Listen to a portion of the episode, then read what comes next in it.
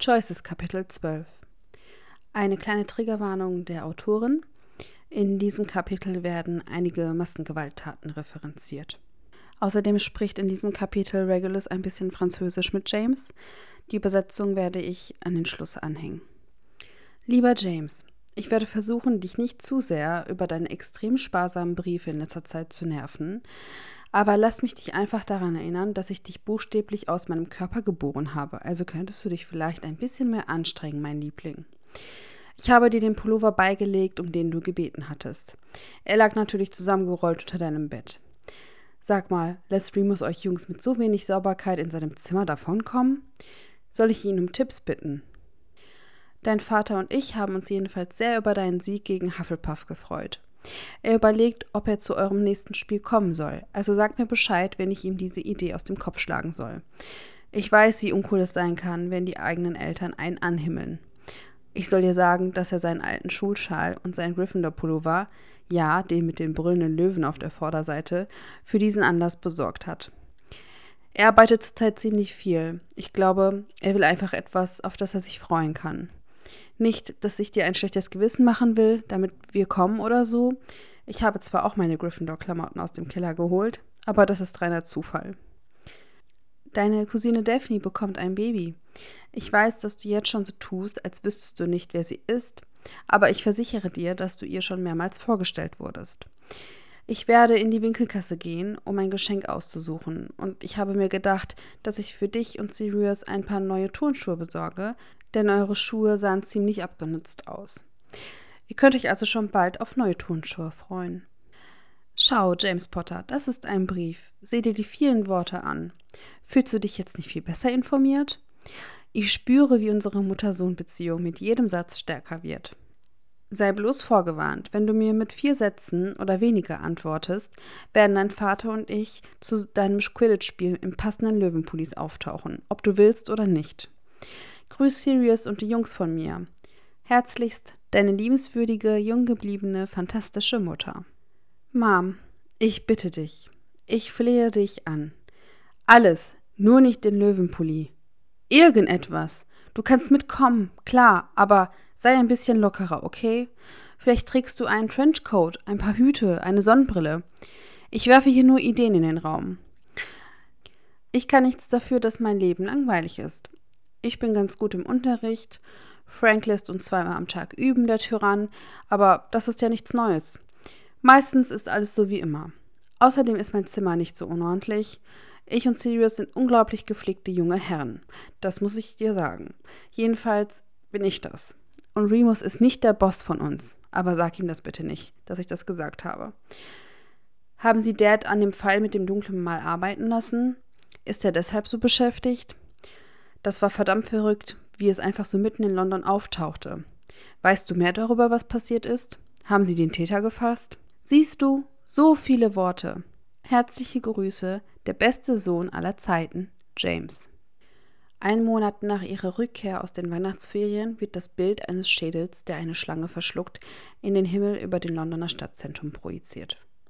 Eindeutig magisch eindeutig ein Verstoß gegen so ziemlich jede Zeile des Geheimhaltungsgesetzes. Die Auroren müssen das Gedächtnis einer Menge Muggel auslöschen und eine gefälschte Nachricht darüber verbreiten, dass es sich um eine Werbung für einen Film oder so etwas handelt. Niemand weiß, woher es kommt oder was es bedeutet, und das Ministerium hält sich auf ärgerlicher Weise bedeckt. Natürlich gibt es Gerüchte, dass etwas mit den Todessern zu tun hat, aber so etwas haben sie noch nie gemacht, so etwas Großes. Schwachsinn, murmelt Sirius und zerknüllt den Tagespropheten in seinen Händen, bevor er ihn verbrennt. Hey, versucht Peter sich wegzulehnen. Du machst Asche in meine Eier, sagt er mit vollem Mund. Schon wieder nichts? fragt James, ohne sich die Mühe zu machen, aufzusehen. Was zum Teufel treiben die da? fragt Sirius entrüstet und schlägt mit der Faust so fest auf den Tisch, dass das Besteck klappert. Wie können Sie nichts sagen? Wie können Sie nichts wissen? Das ist jetzt schon Monate her. Ich meine, haben wir nicht irgendeine, ich weiß nicht, verdammte Erklärung verdient? Es ist seltsam für James, die Unterschiede zwischen Sirius und Regulus zu sehen. Als sie das erste Mal von dem Zeichen hörten, wurde Sirius laut und wütend und rücksichtslos. Es gab eine Menge Raufereien in den Gängen. Nicht, dass James in der Position wäre, ihn zu kritisieren. Er hat sich in letzter Zeit selbst oft geprügelt. Aber Reg? Reg wurde still. Es gab ein paar Nächte, in denen sie nur nebeneinander lagen, sich nicht berührten und nicht redeten. Es hätte langweilig sein müssen, frustrierend, aber das war es nicht.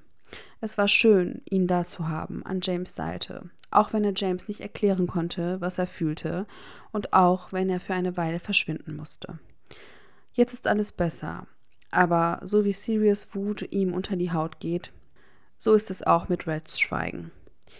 Sie verheimlichen etwas, meldet sich Remus zu Wort und lenkt damit James Aufmerksamkeit auf die andere Seite des Tisches. Glaubst du, dass jemand aus dem Ministerium etwas damit zu tun hat? fragt James und fühlt sich dabei ein wenig unwohl, da sein Vater zum Ministerium gehört. Remus zuckt mit den Schultern. Ich glaube, sie haben es versaut und jetzt versuchen sie, es wieder in Ordnung zu bringen, bevor sie es zugeben müssen. Die machen einen Scheißjob, knurrt Sirius. Wie schwer kann es sein, sie zu finden? Ich meine, sie waren mitten in London. Irgendjemand muss sie doch gesehen haben. Vielleicht haben sie sie gefunden und wollen nur ihren Namen nicht veröffentlichen, sagt Remus und schiebt das Essen auf seinem Teller hin und her. Nein, sagt James streng. Das würden sie nicht tun, auf keinen Fall. Ich sage ja nur, dass die Todesser viele Anhänger innerhalb des Ministeriums haben. Wovon redest du? James weiß nicht, warum sich das wie ein persönlicher Angriff anfühlt, aber aus irgendeinem Grund tut es das. Der Zaubereiminister hat sich ein Dutzend Mal von ihnen distanziert. Er hat mehr Dementoren nach Azkaban geschickt, um sicherzustellen, dass die Gefangenen sicher sind. Das Ministerium unterstützt diese Arschlöcher nicht. Remus seufzt und sieht sich von seinem Teller auf. Du weißt, dass ich nicht von deinem Vater spreche, oder? Ich wüsste nicht, wie du das nicht tun könntest, sagt James abwehrend. Ich sage ja nur, fährt er fort und klingt dabei ein wenig verärgert, dass wir nicht alles glauben können, was das Ministerium uns erzählt. Ich stimme Mooney zu, meldet sich Sirius zu Wort, und James wendet sich mit einem verräterischen Gesichtsausdruck an ihn. Ich spreche natürlich nicht von Fleamond, fährt Sirius fort. Aber mein Vater hat auch für das Ministerium gearbeitet und die schrecklichen Ehemänner meiner Cousins arbeiten jetzt auch dort. So wie ich das sehe, sind die Guten in der Minderheit.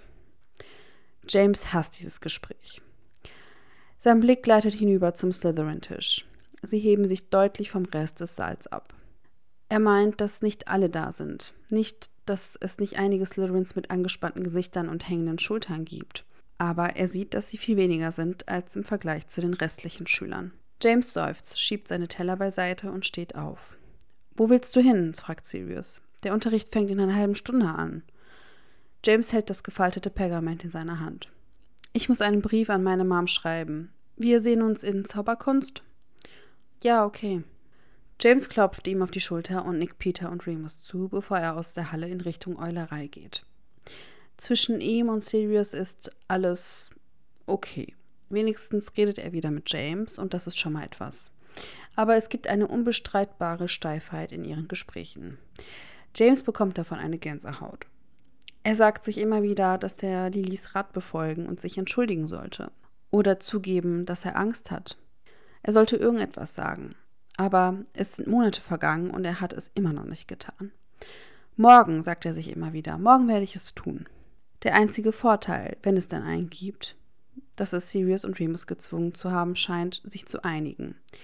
James ist sich nicht ganz sicher, was es ist. Er weiß nur, dass je seltsamer die Dinge zwischen ihm und Sirius werden, desto einfacher werden sie mit Sirius und Remus. Er versucht, es als etwas Gutes zu betrachten. Er versucht, nicht eifersüchtig zu sein, Remus nicht dafür zu hassen. Die Lage ist also angespannt angespannt in der Schule, angespannt außerhalb der Schule. Man spürt es, wenn man durch die Gänge geht. Man spürt es an den geflüsterten Beleidigungen und Gerüchten. Wer hat das Zeichen gesetzt? Wo sind sie? Warum wurden sie noch nicht gefasst? In den weißen Gesichtern der Erstklässler sieht man die andere Angst. Werden sie uns holen kommen? Ehrlich gesagt, James hat es satt. Vielleicht ist das der Grund, warum er auf dem Rückweg von der Eulerei, als er einen Kopf mit kurzen schwarzen Locken sieht, der vor ihm um die Ecke verschwindet, beschließt, dass Zauberkunst ganz und gar nicht das ist, was er jetzt mit seinem Vormittag machen möchte. Glücklicherweise ist der Korridor, in den Regulus abbiegt, leer und James lässt sich an der Wand nieder und beobachtet eine Minute lang den Rücken vor ihm, bevor er einen Pfiff ausstößt. Regulus schaut über seine Schulter, sieht James, überlegt kurz, bleibt dann stehen und dreht sich um. Er steht ein paar Minuten lang da und scheint sich nicht entscheiden zu können, ob er überrascht oder verärgert sein soll. Kann ich dir helfen, Potter? fragt er schließlich. James grinst. Ich wette, das kannst du. Er nickt in Richtung der Tür neben ihm und sieht, dass Regulus sie als das erkennt, was sie ist. Eine Besenkammer, Potter? Echt jetzt? Wie albern von dir. Aber er tritt trotzdem vor und schaut sich im Flur um, ob sie noch allein sind. Besenschränke sind sehr unterschätzte Räume, weißt du? Regulus hebt eine Augenbraue. Wirklich? James nickt. Alle reden immer nur von den Türmen und der großen Halle und den bewegenden Treppen. Aber wann reden sie jemals über das wahre Rückgrat dieses Schlosses? Die Besenkammern? er kann sehen, wie Regulus sich ein Lächeln verkneift, und das lässt in James Magen ein warmes Gefühl aufkommen. Er öffnet die Tür und deutet Regulus mit einer dramatischen Verbeugung an, einzutreten. Ja, Besenkammern. Sobald sich die Tür hinter ihnen geschlossen hat, dreht sich Regulus zu James um und wirft ihm einen scharfen Blick zu. Willst du mir nicht sagen, worum es hier geht? Regulus Haare sind immer noch so kurz, aber sie sind so gewachsen, dass sich kleine Locken um seine Ohren und in seinem Nacken gebildet haben. James ist ein bisschen besessen davon, wenn er ehrlich ist. James? fragt Regulus und James merkt, dass er ihn angestarrt hat. Tut mir leid, du hast mich zu sehr abgelenkt, grinst er aus dem Mundwinkel und beobachtet, wie Regulus rot wird, während er die Augen verdreht. Klar, was willst du? Mir ist nur klar geworden, was für ein Tag heute ist, sagt James und lehnt sich immer noch grinsend gegen die Tür. Regulus sieht ihn streng an. Es ist Mittwoch. Ja, es ist der Mittwoch, an dem ich mit dir in den Wald gehe. Es herrscht einen Moment lang Schweigen. Hast du den Verstand verloren? Ob ich ihn überhaupt hatte, sei dahingestellt, scherzt James und dann etwas aufrichtiger. Komm schon, Reg, das wird lustig. Außerdem möchte ich dir etwas zeigen. Oh, wenn das so ist, sagt er sarkastisch. James, ich habe in 15 Minuten Verwandlung. Ah, aber was ist, wenn du das nicht hast? Regulus ist offenbar so empört über diese Aussage, dass er nur eine Reihe von empörten Lauten von sich gibt, bei denen James sich sehr anstrengen muss, um nicht zu lachen. Nach ein paar Sekunden stummen Starrens streckt James seine Hand aus und Regulus lässt sich widerwillig nach vorne ziehen und drückt sich an James, der sich herunterbeugt und an der Stelle direkt hinter Regulus Ohr schnuppert. James Lippen streifen seine Haut und er spürt, wie Regulus zittert. Komm schon, Rage, summt er. Brich die Regeln für mich.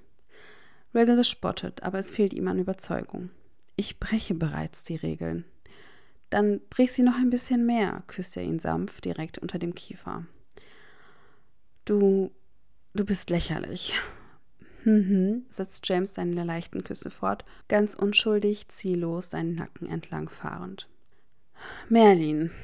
Okay, er atmet schwer, als er zurücktritt. Das Gesicht ist jetzt ganz rot und James kann nicht anders, als selbstgefällig zu schauen. Eines Tages wirst du mich noch umbringen, murmelt Regulus und fährt sich mit der Hand über sein kurzes Haar, um sich zurechtzuzücken. Nein, niemals. Was würde ich ohne dich tun?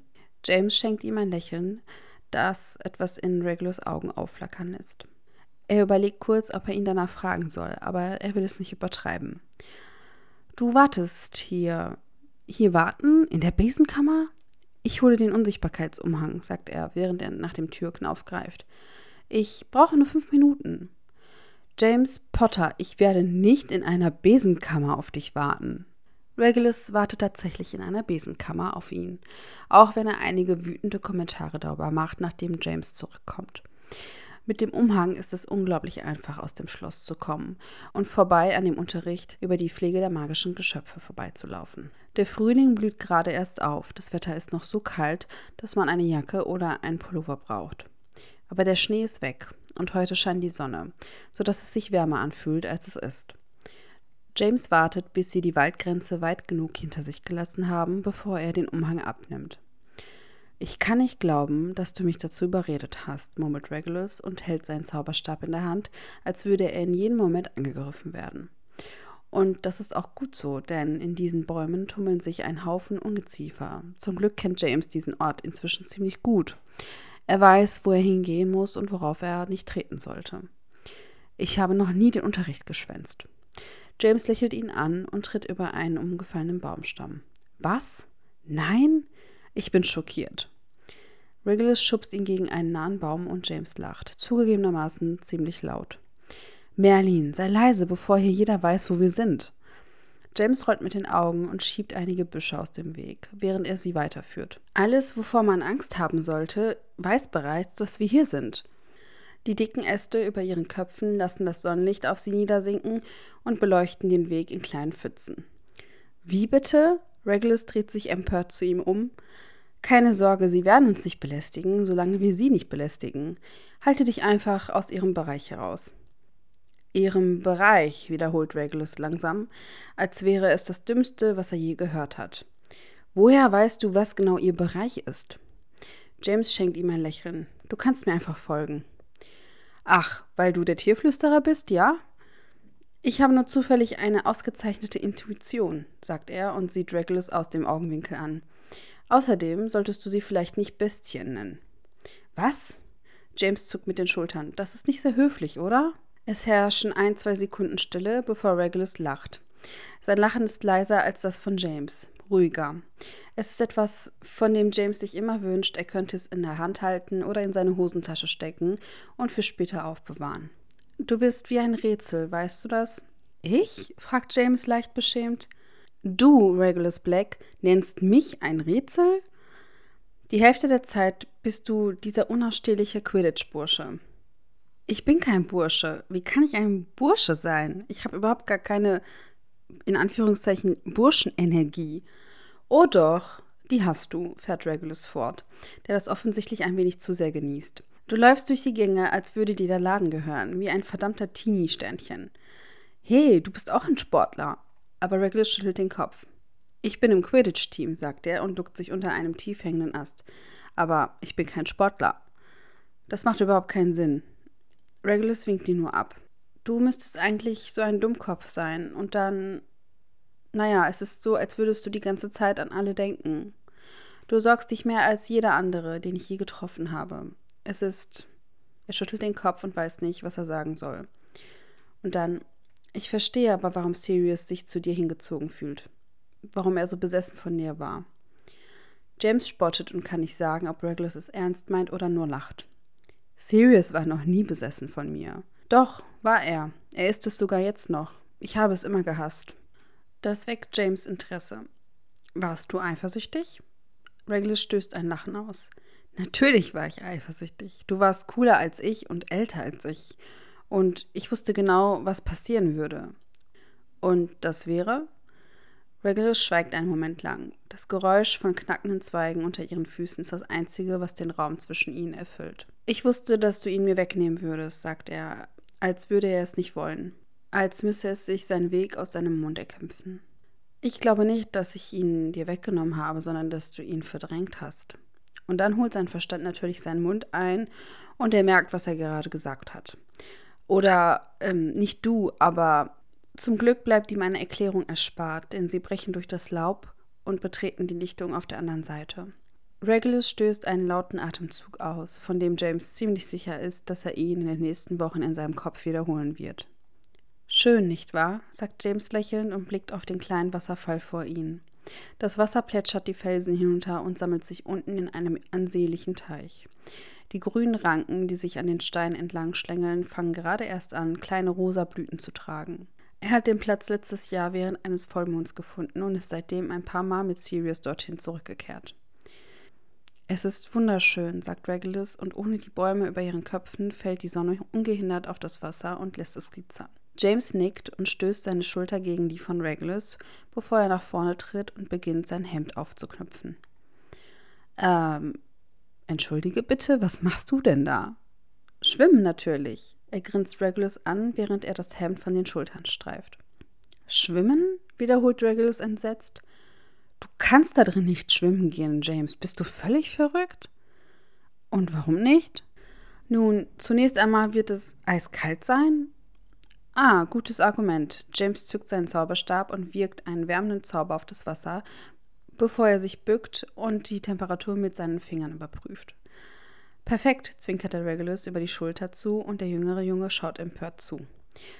Hast du gerade, hast du gerade den ganzen Teich erwärmt? fragt er. Mhm. James richtet sich auf und lässt seinen Zauberstab auf den Haufen mit seinem Hemd und seiner Brille fallen. Das ist ein sehr komplizierter Zauberspruch, sagt er, irgendwo zwischen beeindruckt und genervt. Ist er das? fragt James unschuldig, schlüpft aus seiner Hose und stellt sich in seiner Unterhose vor Regulus. Also, kommst du? Warte, James. Jesus, du bist doch völlig verrückt. Du kannst doch nicht einfach willkürlich hier im Wald ins Gewässer springen. Er klingt fast hysterisch und James muss sich auf die Unterlippe beißen, um nicht zu lachen. Du hast überhaupt keine Ahnung, was da drin sein könnte. Das tut er tatsächlich, denn er war schon mehrmals drin. Zuerst als Hirsch natürlich. Das ist immer sicherer. Meinst du, wir könnten auf ein paar mehr Jungfrauen treffen? fragt er frech. Regulus wirft ihm einen flachen Blick zu. Das wäre nicht annähernd so lustig, wie du es dir vorstellst. James zuckt mit den Schultern. Nun, es gibt nur einen Weg, das herauszufinden. Nein, es gibt definitiv mehr als einen Weg, es herauszufinden. Ach, komm schon, Reg. Er stellt sich an den Rand des Ufers mit dem Rücken zum Wasser. Was ist das Leben ohne ein kleines bisschen Risiko? Ja, klar doch. James lacht nur, als er sich ins Wasser fallen lässt. Es ist trügerisch tief und er dreht sich um, damit er weiter hinuntertauchen kann, bevor er wieder auftaucht. James Potter, ich schwöre dir bei Merlin, wenn das, was in diesem Wasser ist, dich nicht umbringt, werde ich es tun, hört er, als er die Oberfläche erreicht. Red steht auf Händen und Knien am Ufer mit einem strengen Gesichtsausdruck. James schüttelt sein Haar aus und schwimmt zurück. Scheint ein bisschen widersprüchlich zu sein, findest du nicht? Regulus gibt ein knurrendes Geräusch von sich, das James insgeheim liebt. Reg, sagt er leise und so aufrichtig, wie er es nur kann. Es ist hier sicher, ich verspreche es dir. Regulus mustert sein Gesicht einen Moment lang. Du hast das schon mal gemacht? James nickt. Ungefähr ein Dutzend Mal. Regulus schaut jetzt nicht weniger wütend. Was für ein Mensch wandert in einen tödlichen Wald, nur um ein Nachmittagsbad zu nehmen? James rollt nur mit den Augen und taucht wieder unter die Wasseroberfläche. Das Wasser ist so klar, dass er fast sicher ist, dass dieser ganze Ort verzaubert wurde. Von den Gründern oder jemanden, der danach kam. Alles an diesem Ort ist so idyllisch und steht im Gegensatz zum Rest des dunklen, überwucherten Waldes. Er taucht wieder auf und sieht Regulus wieder auf den Beinen. Schuhe und Socken sind ausgezogen. Das Hemd ist ebenfalls halb ausgezogen. Da haben wir es, lächelt James und spuckt sich das Wasser aus dem Mund. Regulus wirft ihm einen trockenen Blick zu. Ich kann nicht glauben, dass ich das tue. Ich schon. Es ist wirklich brillant. Der jüngere Junge schlüpft aus seinem Hemd und James spürt, wie etwas an seinem Bauch zerrt. Er hatte vergessen, dass er Regulus noch nie anders als vollständig bekleidet gesehen hatte. Und er war nicht ganz darauf vorbereitet, wie sich das anfühlen würde. Und das ist offensichtlich überwältigend. Regulus ohne Hemd, so stellt James fest, ist eine besondere Art von Schwäche für ihn. Bist du sicher, dass da nichts drin ist, was mich fressen könnte? Regulus lässt seine Hose los und stellt sich am Rand des Wassers. James. Was? Wie bitte? James schüttelt sich und versucht sich zu konzentrieren. Keine Seeungeheuer, oui? James blinzelt. War das Französisch? Hast du gerade Französisch mit mir gesprochen? Er ist sich nicht sicher, ob sein Herz es verkraften kann. Regulus errötet. Tut mir leid, es ist mir einfach so ausgerutscht. Entschuldige dich nicht, sag was anderes. Was? Auf Französisch, sag irgendwas anderes. James tritt auf der Stelle, die Schultern wippen im Teich hin und her und er ist froh, eine Entschuldigung für den atemlosen Klang seiner Stimme zu haben. Ein Moment lang glaubt er nicht, dass Reg es tun wird. Er steht nur da und beobachtet ihn. Und dann, Je peux de tu blesser, seine Stimme ist sanft, verändert sich durch den Akzent, die Silben klebrig, wie sie es im Englischen nicht sind. Parce que je t'aime. Je pense que je le ferai toujours. James gibt ein zufriedenes Brummen von sich. Was hast du gesagt? Regulus blinzelt, bevor er den Blick abwendet. Ich habe gesagt, dass deine Haare lächerlich aussehen. James runzelt die Stirn. Nein, das hast du nicht. Sprichst du plötzlich fließend Französisch, Potter? Oh bitte, er rollt mit den Augen. Fang nicht schon wieder mit dem Potter an. Da komme ich mir vor wie beim Nachsitzen oder so. Regulus grinst. Ein vertrautes Gefühl für dich, da bin ich mir sicher. Ha, ha, ha. Jetzt komm rein, bevor ich dich reinziehe. Pfft, spottet Regulus. Du würdest. Aber bevor er den Satz zu Ende sprechen kann, bekommt er das Gesicht voll Wasser, als James ihn fast mit dem halben Teich bespritzt. Du bist wie ein Kind, schreit Regulus und wischt sich das Wasser aus dem Gesicht. James lacht nur. Große Worte von dem Mann, der noch am Ufer steht, sagt er und schwimmt weiter hinaus, bleibt aber auf dem Rücken, um den Blickkontakt mit Regulus nicht zu verlieren. Komm schon, Blake, komm und hol mich. Er sieht das Licht in Regulus Augen aufblitzen. Du gehörst mir, Potter. James lacht wieder und dreht sich um, um richtig wegzuschwimmen, als er hört, wie Regulus auf das Wasser aufschlägt. Ja, denkt er und schwimmt über den Teich. Ja, dir gehöre ich. Wenig später liegen sie auf dem Rücken in der Sonne. Regulus ist wieder angezogen, James immer noch nur in seiner Unterhose und genießen beide mit geschlossenen Augen die Wärme. Wir müssen irgendwann zurück. Ich kann nicht den ganzen Tag ausfallen lassen, sagt Regulus, woraufhin James ein kindisches Grummeln von sich gibt. Ach, warum? Die Schule ist so langweilig. Hier ist es so schön. Ja, schön, bis uns etwas auffrisst. James schnaubt. Nichts wird uns auffressen. Wenn du das sagst, James reißt die Augen auf und dreht seinen Kopf, um Regulus anzusehen. Es ist wirklich ein bisschen lächerlich, wie sehr er es genießt, ihn einfach nur zu beobachten. Er könnte das den ganzen Tag lang tun. Seine Haut ist von der Sonne gerötet, die Locken sind nach dem Wasser etwas fester. James möchte am liebsten mit seinen Händen durch sie streichen, aber er ist sich ziemlich sicher, dass Reg jetzt nicht berührt werden möchte.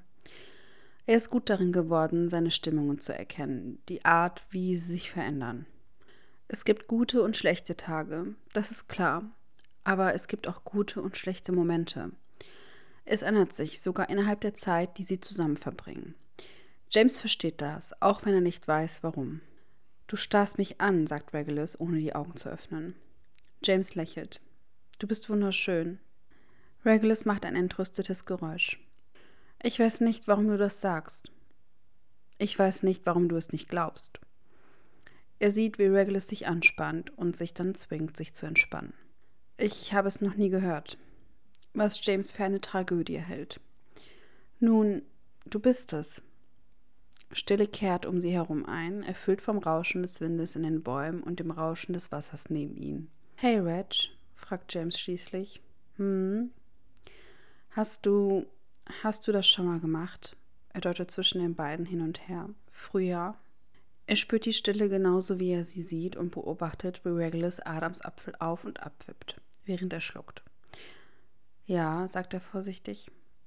James denkt, dass er das im Grunde schon wusste, aber trotzdem ist er überrascht. War es etwas Ernstes?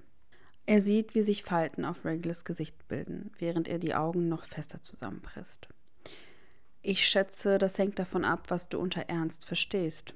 James akzeptiert das und widersteht dem Drang, die Hand auszustrecken und die Falten aus seinem Gesicht zu streichen. Hat man dir nie gesagt, wie schön du bist?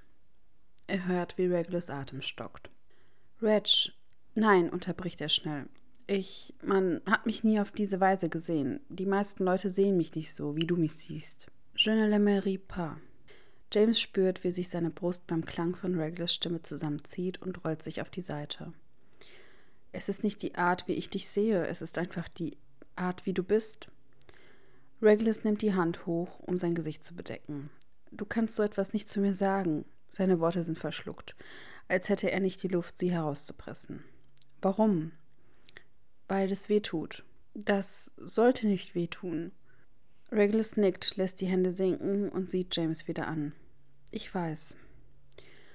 Und oh, dieser Blick. Dieser Blick bricht ihm das Herz. Es tut mir leid, flüstert James, aber Regulus schüttelt nur den Kopf. Das muss es nicht. Er streckt seine Hand aus und fährt James durch sein nasses Haar. James schließt die Augen und lässt sich in die Berührung fallen. Ich wünschte nur, ich wünschte, es wäre einfacher. Dieses Geständnis hat etwas Zartes an sich, eine Verletzlichkeit, von der James weiß, dass Regulus sie hasst. Seine Hand hält inne, der Daumen reibt sanfte Kreise in James Schläfe. Ich glaube nicht, dass wichtige Dinge einfach sein sollten, sagt er mit weicher Stimme. Er öffnet die Augen und stellt fest, dass Regulus sich ebenfalls auf die Seite gerollt hat. Du bist wichtig, Reg. Du bist so verdammt wichtig. Besonders für mich. Regulus Augen weiten sich. Der Daumen wird still. Je ne t'aimerais pas, murmelt er wieder.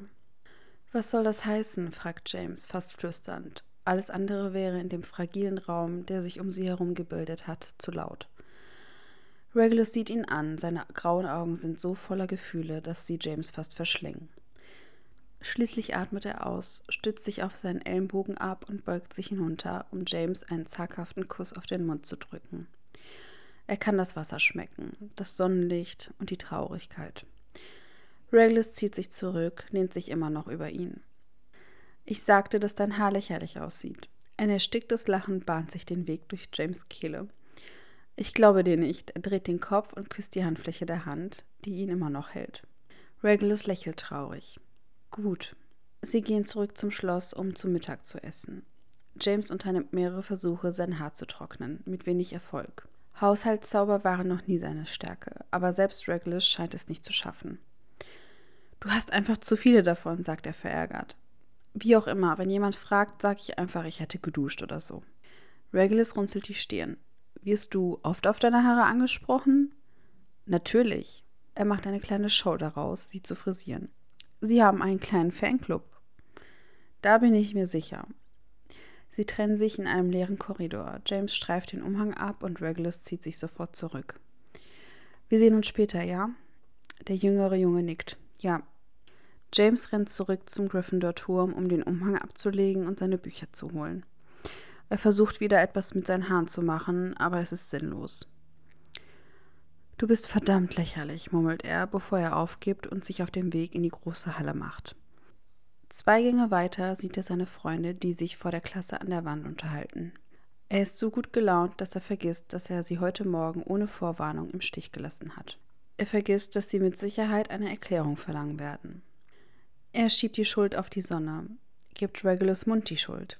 Sie haben ihm das Bewusstsein geraubt. James, Peter ist der Erste, der ihn sieht was die anderen beiden dazu veranlasst, sich zu ihm zu drehen.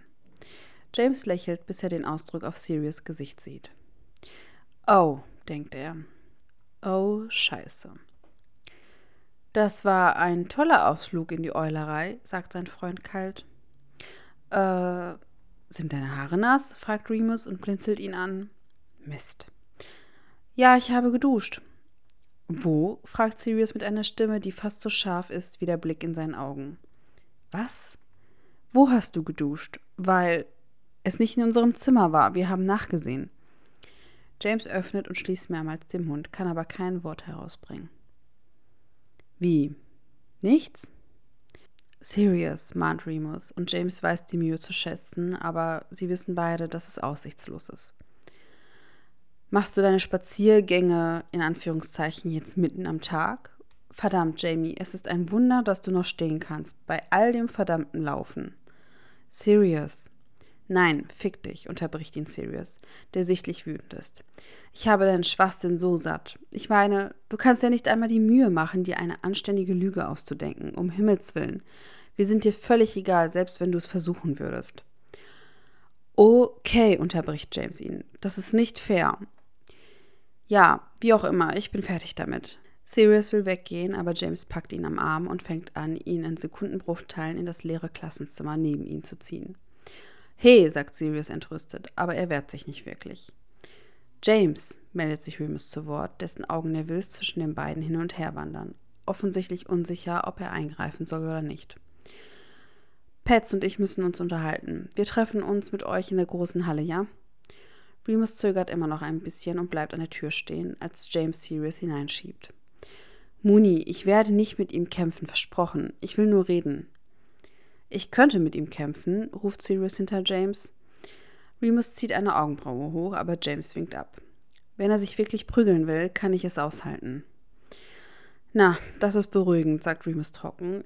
Er sieht noch einmal zwischen den beiden hin und her, bevor er den Kopf schüttelt. Komm schon, Pete, lass uns gehen, sagt er und verschwindet wieder im Korridor, während sich die Tür hinter ihm schließt.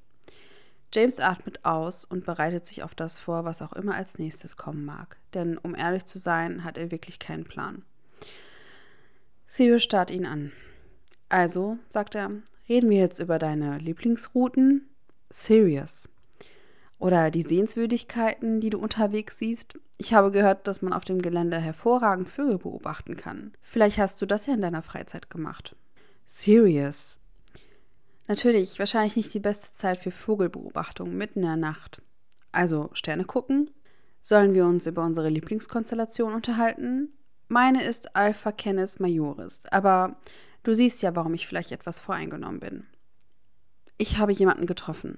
Cyril schließt den Mund, der Wortschall endet und sie stehen da und starren sich an. Die Stille ist ohrenbetäubend. Ja, sagt Sirius schließlich, etwas von der Energie ist aus ihm gewichen, aber nichts von der Wut, die immer noch unter seinen Worten schwellt. Ohne Scheiß. James weiß nicht genau, was er darauf erwidern soll. Du lügst schon seit Monaten darüber. Mit Sicherheit schlecht, aber dennoch lügst du. Mir gegenüber. Ja, sagt James, ohne darauf hinzuweisen, dass Sirius auch gelogen hat. Oder es zumindest verschwiegen hat, dass er mit einer ihrer besten Freundinnen geknutscht hat. Er kann sich nicht vorstellen, dass diese Anschuldigung im Moment gut ankommt. Sirius starrt ihn erwartungsvoll an und wartet offensichtlich auf eine Erklärung. Er atmet tief ein.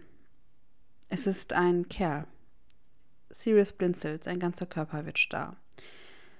Es ist eine so plötzliche Veränderung, dass James sie sogar von der anderen Seite des Raumes aus erkennen kann. Was? Die Person, mit der ich mich getroffen habe. Es ist ein Kerl.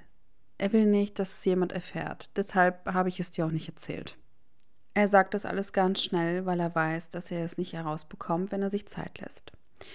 Dass ihm die Worte im Halse stecken bleiben würden. Es ist nicht die ganze Wahrheit, das weiß er, aber es ist so nah dran, wie er es im Moment nur schaffen kann.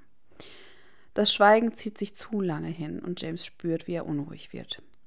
Er hofft, dass dies kein Fehler war. Er will die Dinge besser machen. Er will die Mauer loswerden, die sich in den letzten Monaten langsam zwischen ihm und Sirius aufgebaut hat. Er will seinen Freund zurück. Du hast es mir nicht gesagt, weil er dich gebeten hat, es nicht zu tun, sagt Sirius schließlich. Oder hast du es mir nicht gesagt, weil du Angst davor hattest, wie ich reagieren würde? James seufzt, fährt sich mit der Hand über das Gesicht und begegnet Sirius Blick. Ist das wichtig? Ja, für mich. Für mich ist es wichtig. Er ist sich nicht sicher, was hier die richtige Antwort ist. Wenn es überhaupt eine richtige Antwort gibt. Beides, sagt er schließlich. Es war beides. Er kann den Ausdruck auf Sirius Gesicht nicht lesen. Er hat keine Ahnung, was er fühlt. James will nur, dass er ihm sagt, dass es in Ordnung ist dass es ihnen gut geht. Er öffnet den Mund, um das zu sagen, als Sirius plötzlich nach vorne geht. Er geht, denkt James und fühlt, wie sich sein Herz zusammenkrampft. Fuck. Doch dann schlingt Sirius seine Arme um ihn und zieht ihn an sich. Und in seinem Schock braucht James ein paar Minuten, um zu reagieren und ihn festzuhalten. Es tut mir leid, sagt Sirius und drückt ihn. Es tut mir leid, was auch immer ich getan habe, das dich glauben ließ, du könntest es mir nicht sagen. James glaubt nicht, dass er jemals in seinem Leben so erleichtert war. Ein zitternder Atem entweicht seiner Lunge, als er seinen Kopf an die Schulter seines Freundes legt. Gott, ich bin so froh, dass du. Doch seine Stimme versagt. Eine unerwartete Welle von Emotionen stört ihm die Kehle zu. Du bist mein Bruder James, meine Familie. Es gibt nichts. Sirius zieht sich zurück, damit sie sich ansehen können. Es gibt nichts Wichtigeres als das, okay? Niemals. James kommt sich lächerlich vor, dass er deswegen so verzweifelt war, aber er hatte sich solche Sorgen gemacht. Mir geht es genauso. Er hustet, räuspert sich und versucht, die Anspannung loszuwerden. Wer von uns beiden ist jetzt ein Weichei, hm? Sirius grinst und James schubst ihn. Es fühlt sich gut an. Es fühlt sich an, als könne er wieder atmen. Er weiß immer noch nicht, dass es Regulus ist, aber James verdrängt diesen Gedanken, weil er sich im Moment nicht damit beschäftigen will. Hör zu. Sirius Gesichtsausdruck ist wieder aufrichtig. Ich muss. Es gibt etwas, das ich dir sagen muss. Doch in diesem Moment erfüllt Albus Dumbledores Stimme den Raum. So laut, dass sich James die Ohren zuhalten muss. Alle Schüler müssen sich sofort in die große Halle begeben. Ich wiederhole, alle Schüler begeben sich sofort in die große Halle. Was zum Teufel war das? fragt Sirius und sieht sich um, als erwarte er, dass der Schulleiter hinter ihm steht.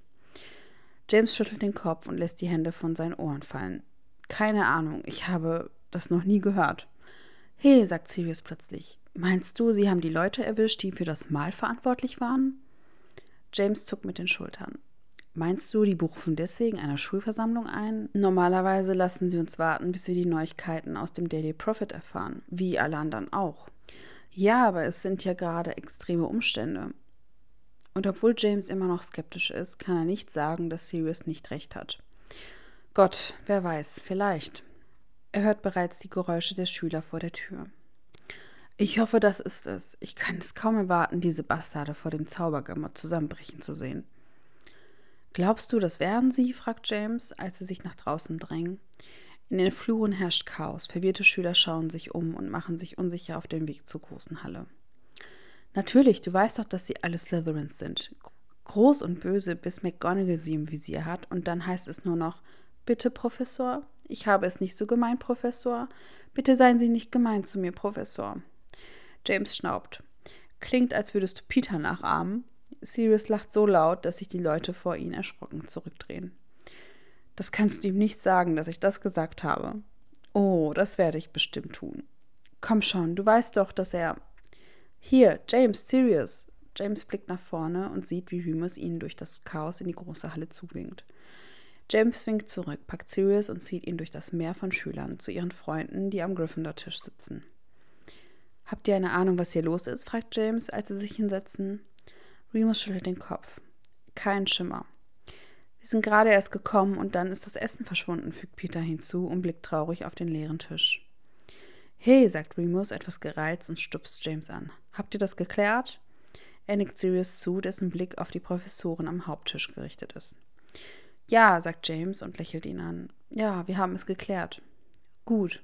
Ruhe bitte. Alle Köpfe drehen sich zum vorderen Teil des Raumes, wo Dumbledore am Podium steht, den Zauberstab auf seiner Kehle gerichtet. Die Reaktion darauf passiert sofort. Sie hätte nicht schneller sein können, wenn sie durch Magie erzwungen worden wäre.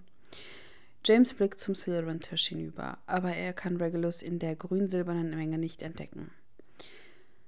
Besser, lächelt Dumbledore freundlich und senkt seinen Zauberstab. Hinter ihm sind alle Lehrer versammelt, aber keiner von ihnen sitzt, was James ein wenig bedrohlich vorkommt, wenn er ehrlich ist. Nun, fährt der Schulleiter fort. Wie ihr sicherlich alle wisst, wurde vor einigen Monaten ein Zeichen über London gelegt, das mit einer Gruppe von Hexen und Zauberern in Verbindung gebracht wird, die sich selbst als Todesser nennen. Er hält inne und lässt seinen Blick über die versammelte Schülerschaft schweifen. James ist sich nicht sicher, ob er die große Halle jemals so ruhig erlebt hat. Alle sind still. Es scheint, als sei sogar der verzauberte Himmel über ihn eingefroren. Es wird nun angenommen, dass dies eine Warnung war. Eine Vorwarnung auf einen Angriff, der heute in der Winkelgasse stattfand. James spürt, wie ihm die Luft aus den Lungen strömt, und um ihn herum erhebt sich ein verängstigtes Geflüster. Dumbledore hebt die Hand und auch ohne nur ein Wort zu sagen, schließen sich alle Münder. Bis jetzt, er befeuchtet seine Lippen, sind 13 Menschen für tot erklärt worden. Fünf befinden sich auf der Intensivstation des St. Mungos. Danach kann nichts mehr das Schweigen halten. Dreizehn, hört er Remus neben sich zischen. Das, das ist noch nie passiert, oder? Er sieht James an, als ob er es wüsste. So viele hat es noch nie gegeben. Es wird vermutet, fährt Dumbledore fort und spricht über alle anderen Stimmen hinweg, dass die Opfer gezielt angegriffen wurden. Wir haben noch keine Bestätigung für die Namen der Opfer, aber der Unterricht wurde für den Rest des Nachmittags gestrichen und die Schüler werden einzeln von ihren Hauslehrern vorgeladen, um ihre Familien zu kontaktieren. Er wirft ihnen einen weiteren prüfenden Blick zu. In dieser Stunde der Tragödie sind unsere Freunde unsere größte Kraft, unsere Stärke. Seid füreinander da und wir werden es schaffen. Danke, ihr könnt wieder gehen. Es gibt ein Schlurfen, Füße auf dem Boden, Bänke werden vom Tisch zurückgeschoben, aber James kann sich nicht bewegen. Ein eiskaltes Gefühl zieht sich durch seine Knochen. James, fragt Remus, aber er nimmt es kaum wahr. Sein Name schwebt an ihm vorbei. Unfähig, die neue Blase der Panik, die ihn langsam umgibt, zu durchdringen. Hey, Prongs! Sirius Hand legt sich warm und beruhigend auf seine Schulter und James blinzelt zu ihm auf. Was ist los? James schluckt. Meine Mom, seine Stimme bricht. Sie hat gesagt, sie hat gesagt, dass sie zur Winkelkasse geht. Sie gehen nach draußen auf den Rasen. James schnappt sich seinen Schnatz. Irgendetwas muss er tun. Etwas, das seine Hände beschäftigt. Er wollte erst fliegen, aber Flitwick hat ihn mit seinem Besen gesehen und diesem Plan schnell einen Riegel vorgeschoben. Anscheinend müssen alle Schüler in absehbarer Zeit auf dem Boden bleiben. Er flehte McGonagall an, ihn zu seinen Eltern fliegen zu lassen. In alphabetischer Reihenfolge, Potter, sagte sie und war schon mit dem ersten Schüler an ihm vorbeigezogen. Es tut mir leid. Da sitzt er nun, also mit seinen Freunden auf dem Rasen, wirft einen Schnatz hoch und runter und versucht, nicht daran zu denken, dass seine Mutter vielleicht. Nun ja, es sind auch andere Schüler da. Doch die meisten Gruppen sind wie sie angespannt, still. Es fühlt sich seltsam an. Ihre Angst ist fehl am Platz in der Sonne. Die Welt sieht nicht tragisch aus und das macht sie irgendwie noch verstörender. Remus stößt ein scharfes Zischen aus und James blickt rechtzeitig nach unten, um zu sehen, wie er eine Grimasse auf sein Zaubertränkebuch zieht. Alles okay, Mooney? Er nickt steif. Ja, tut mir leid. Du musst dich nicht entschuldigen. Soll ich dir einen Schmerztrank holen? fragt Sirius und stützt sich auf seine Ellbogen. Aber Remus schüttelt den Kopf. Nein, diesen Monat ist es nicht so schlimm. Morgen ist Vollmond, das hatte James fast vergessen. Er mustert seinen Freund noch einmal. Blass, lila Säcke unter den Augen, leicht zitternd. Du sagst uns Bescheid, wenn du wieder auf dein Zimmer gehen willst, okay? sagt James, obwohl er nicht glaubt, dass er es in dieser Stille aushalten könnte. Wenigstens gibt es hier draußen Dinge, mit denen man sich ablenken kann. Wenigstens fühlt er sich hier draußen nicht gefangen. Danke, aber mir geht es gut, wirklich. Remus ist bereits in McGonagalls Büro gerufen worden. Seine Mutter war dort, sein Vater bei der Arbeit, beide wohlauf. Das ist gut. Remus braucht nicht noch mehr Tragödien in seinem Leben. James versucht, die anderen Gedanken zu verdrängen, die besagen, dass es dadurch nur ein bisschen wahrscheinlicher wird, dass seine Mutter eines der Opfer ist. Lyle Lupin wäre ein sinnvolles Ziel, schließlich war er schon einmal eins. James hasst sich selbst dafür, dass er das denkt, hasst sich dafür, dass er es will, und sei es auch nur für eine Sekunde. Diesmal, als er den Schnatz fängt, umschließt seine Hand ihn ein wenig fester. Nur nicht meine Mom, denkt er immer wieder. Nicht meine Mom. Jeder, nur nicht meine Mom. Was wiederum ein beschissener Wunsch ist, vor allem, wenn er sich die anderen Kinder um ihn herum ansieht.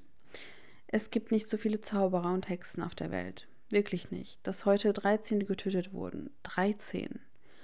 Nur nicht meine Mom. Bitte, nicht meine Mom. Niemand außer meine Mutter. Er kann sich nicht erinnern, wann er das letzte Mal gesagt hat, dass er sie liebt. Er denkt an die erbärmlichen Briefe, die er höchstens alle drei Wochen nach Hause schickt und die kaum einen Absatz lang sind. Wie konnte er nur so gefühllos sein? Er liebt seinen Vater, wirklich, das tut er, aber sein Zuhause ist seine Mutter. Ohne sie, ohne sie ist er James?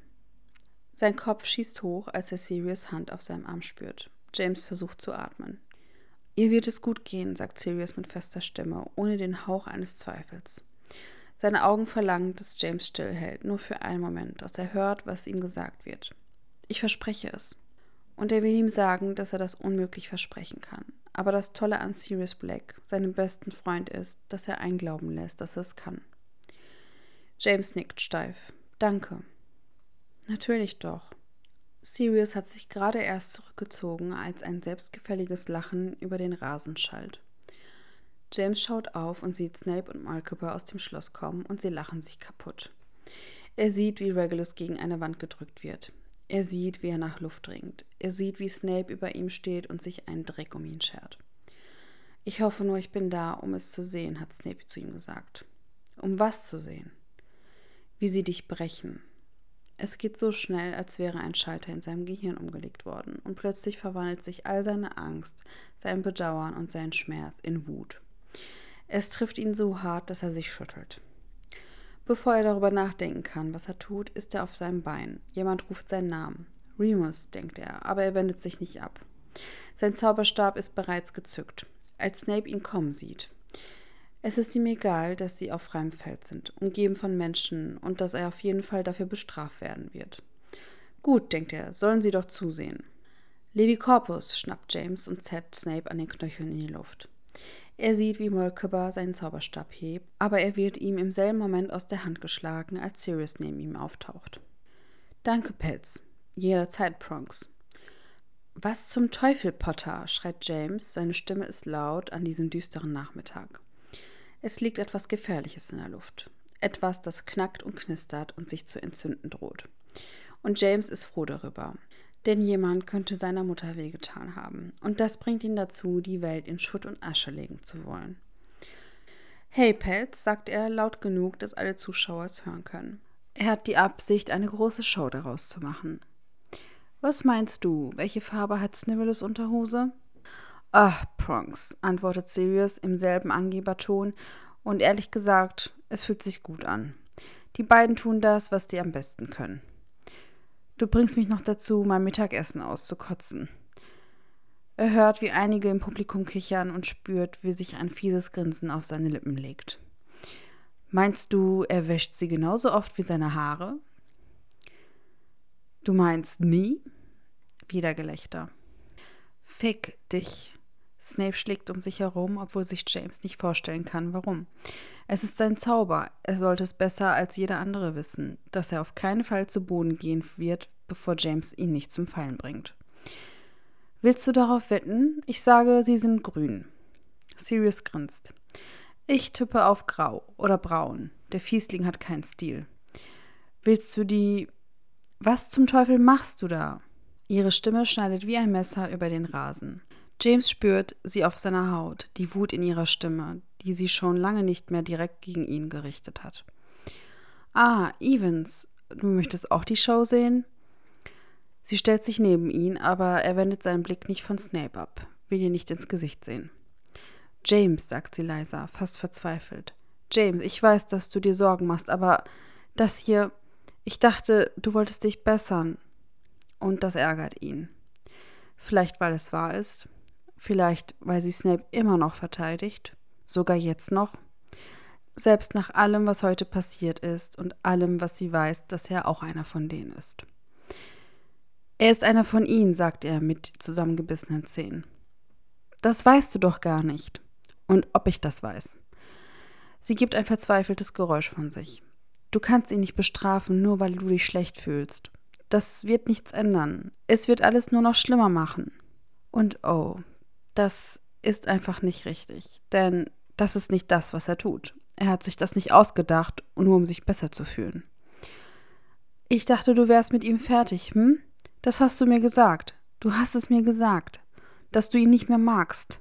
Seine Stimme wird wieder lauter. War das alles nur Gerede, Lilly? Nur Quatsch? Nein, sagt sie zerknirscht, aber nichts davon macht das, was du tust, in Ordnung. Oh, und wer hat dich zur moralischen Instanz gemacht? Was macht dich denn da so gut? Das ist lächerlich, lass ihn runter. Nein, und diesmal sieht James sie wirklich an, sieht ihr direkt in die Augen. Jetzt halt die Klappe oder geh weg. Nur nicht meine Mom. Bitte, nicht meine Mom. Irgendjemand, aber nicht meine Mom. Sirius, sagt er und wendet sich wieder an Snape. Zieh ihm die Hose aus. Und zu seiner Ehre zögert Sirius nicht. Das würde ich an deiner Stelle nicht tun, Blake, sagt Lily mit kalter Stimme. Es sei denn, du willst, dass dein Freund aus nächster Nähe betäubt wird. James lacht fast und sieht zu ihrem erhobenen Zauberstab hinüber. Du willst mich verfluchen, Evans? Sie zuckt nicht einmal mit der Wimper. Absolut, jetzt lass ihn runter. Er blickt sie an, die unerschütterlichen grünen Augen bohren sich in seine. Ein Teil von ihm möchte sie drängen, um zu sehen, ob sie es wirklich ernst meint, aber ein Blick auf sie genügt, um zu wissen, dass sie es ernst meint. Nun, Snivellus, du hast Glück, dass das hübsche Mädchen dir zu Hilfe gekommen ist, verkündet er kalt, mit einem Lächeln auf dem Gesicht, das sich hart anfühlt. Der Gentleman schlechthin, der immer eine Frau seine Kämpfe für sich austragen lässt. Die Menge um ihn herum kichert jetzt noch mehr. Er sieht, wie Snapes Gesicht vor Wut und Verlegenheit verzerrt, und er denkt, dass dies vielleicht sogar besser ist, als seine Hose auszuziehen. Doch dann. Ich brauche kein dreckiges Schlammblut, um mich zu verteidigen. Er ist sich nicht ganz sicher, was danach passiert ist. Alles verschwimmt ein wenig. Er weiß noch, dass er seinen Zauberstab fallen lässt und Snape mit ihm. Und dann ist er auf ihm und rammt ihm seine Faust in sein hässliches Gesicht. Er denkt nicht nach. Nicht wirklich. Es ist alles nur irgendein Gefühl. Es strömt aus ihm heraus und in Snapes blutenden Mund. Die Gewalt fühlt sich gut an. All die Angst und Furcht finden endlich das Ventil, nach dem sie sich sehnten. Ein Moment lang kann er sich nicht erinnern, warum er jemals besser sein wollte als das hier. Und dann wird er zurückgeschleudert. Magie. Er landet ein paar Schritte entfernt auf dem Rücken. Die Luft wird ihm aus den Lungen gepresst. Er setzt sich auf und versucht wieder auf die Beine zu kommen, sieht jedoch einen Zauberstab auf sein Gesicht gerichtet. Nicht, sagt Lili mit zusammengebissenen Zähnen. Du hast gehört, was er gesagt hat, wie er dich genannt hat, sagt James entrüstet. Aber Lili schüttelt nur den Kopf. Wage es nicht, mich als Ausrede zu benutzen, James Potter. Der Bruch in ihrer Stimme erregt seine Aufmerksamkeit und plötzlich kann er die Nässe in ihren Augen sehen. Wage es nicht, verdammt noch einmal. Sie wartet noch einen Moment, bevor sie wieder ihren Zauberstab in ihren Ärmel verschiebt und sich abwendet. James sieht Mary und Marlene im Hintergrund, die besorgt reinschauen, als sie an ihnen vorbeigeht. Snape ist natürlich verschwunden. James fühlt sich plötzlich erschöpft. Oh mein Gott, Prongs, ist alles okay? Sirius tritt neben ihn und James stößt einen Atemzug aus, der ein Lachen sein könnte, und schlägt sich die Hände vors Gesicht. Er braucht einen Moment. Er versucht, an den heutigen Morgen zu denken, sich zu erinnern, wie es sich angefühlt hat, Regulus lachen zu hören, ihn in der Sonne lächeln zu sehen, die Wärme seiner Hände und seiner Lippen. Und plötzlich will er ihn, nur um seine Berührung zu spüren, seine Stimme zu hören. Er könnte Reg, denkt er, all die schrecklichen Gedanken erzählen, die er hatte. Die schwachen Gedanken, und er würde es verstehen. Nur nicht meine Mom. Bitte nicht meine Mom. Jeder außer meine Mom. Regulus braucht ihn nicht, um besser zu sein, um stärker zu sein. Er weiß nicht, warum sich seine Brust dabei plötzlich so eng anfühlt. Er möchte einfach nur wieder in ihrem Zimmer sein. Er will einfach nur neben ihm im Bett liegen und ihm zuhören, wie er über Götter und Sterbliche und eine Liebe spricht, die nicht durch Gewalt, Krieg und Tod gestoppt werden kann. James. Potter? James Kopf erhebt sich, als Frank auf sie zukommt. Er zögert einen Moment, betrachtet den Zustand von James und scheint zu beschließen, nichts zu sagen. Er nickt mit dem Kopf zurück in Richtung Schloss. Du bist dran. Gott sei Dank, haucht James und trappelt sich auf. Er ist kaum fünf Schritte weit gekommen, als ihn etwas zurückzieht. Sirius, sein Freund kniet immer noch im Gras. Kommst du? Er sieht es. Die Überraschung, gefolgt von Dankbarkeit. Sirius nickt, läuft schnell auf ihn zu und bringt Frank dazu, die Stirn zu runzeln. Eigentlich ist nur die Familie erlaubt. Er gehört zur Familie, sagt James mit einer Stimme, die Frank dazu bringt, die Hände zu heben und sich zu ergeben. Hey, schieß nicht auf den Boten.